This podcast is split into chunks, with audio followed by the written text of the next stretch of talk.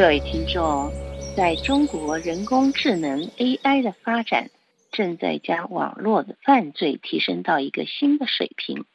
在一切都被记录的时代，从监控摄像头到智能手机上的面部识别，与个人脸部或声音有关的数据正在网络上廉价出售，导致近来频频发生使用这项人工智能的诈骗案。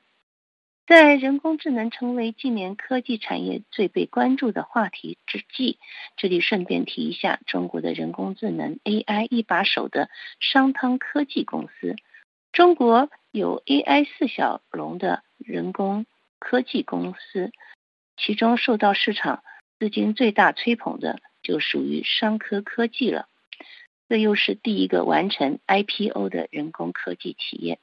因此被视为中国的 AI 四小龙之首。商康科技的脸部声纹和生物识别等一系列技术，广泛的被中国政府拿来在各地布下大规模的监控网络。不过，美国政府四年前指控商空科技涉嫌协助中国政府迫害新疆维吾尔族的穆斯林少数民族人权。二零二一年十二月，美国更进一步把商科科技投入投资黑名单，列入中国军工企业，禁止美国人去投资。在美国制裁下，商科科技近年营业备受阻力，近五年累计亏损高达四百三十八点二六亿人民币，经营败落。此外，商科科技的联合创办人，也就是曾经留学美国。麻省理工学院的中国人工智能第一把手汤小鹏，却突然于两个月前令人疑惑的传出死讯，享年才五十五岁。言归正传，来谈一起近日传出的利用人脸辨识的诈骗案。根据受害人方良宇指出，接获的视频通话只持续了七秒钟，不过足以让他确信这张脸。这声音确实是他的亲人，并让他将三十万元的人民币转入了这个所谓的银行卡账户。而根据山东商河公安局局长张振华指出，实际上一切都是假的，这是一个人工智能骗局，就像我们最近看到的很多报案的骗局一样。对方借口。网络质量差，聊了几句话就挂断了。但他们的谈话在聊天中继续下去。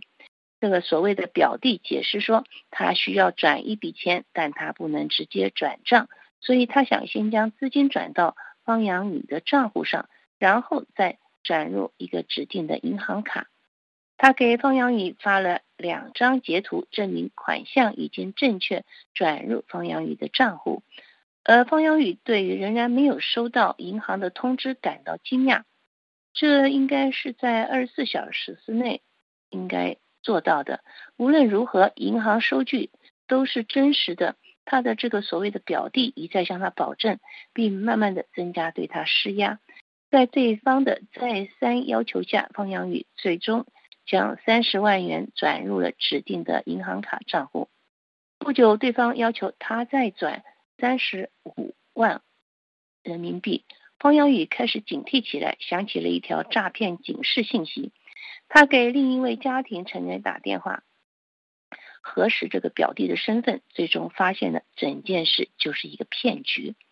当晚，他报警，警方发现他的银行卡已在广东省的一家珠宝店使用。当地警方在东莞市抓获了六名。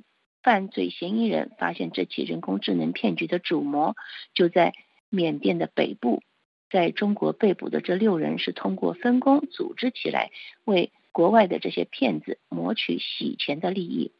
人工智能时代，人的声音、人脸已经成为可以交易的数据，成为赚取利润的来源。各位听众，以上节目是由珍妮特为您主持的，感谢我们的法国同事吕西昂的技术合作。同时，更感谢您忠实的收听，我们下次节目再会。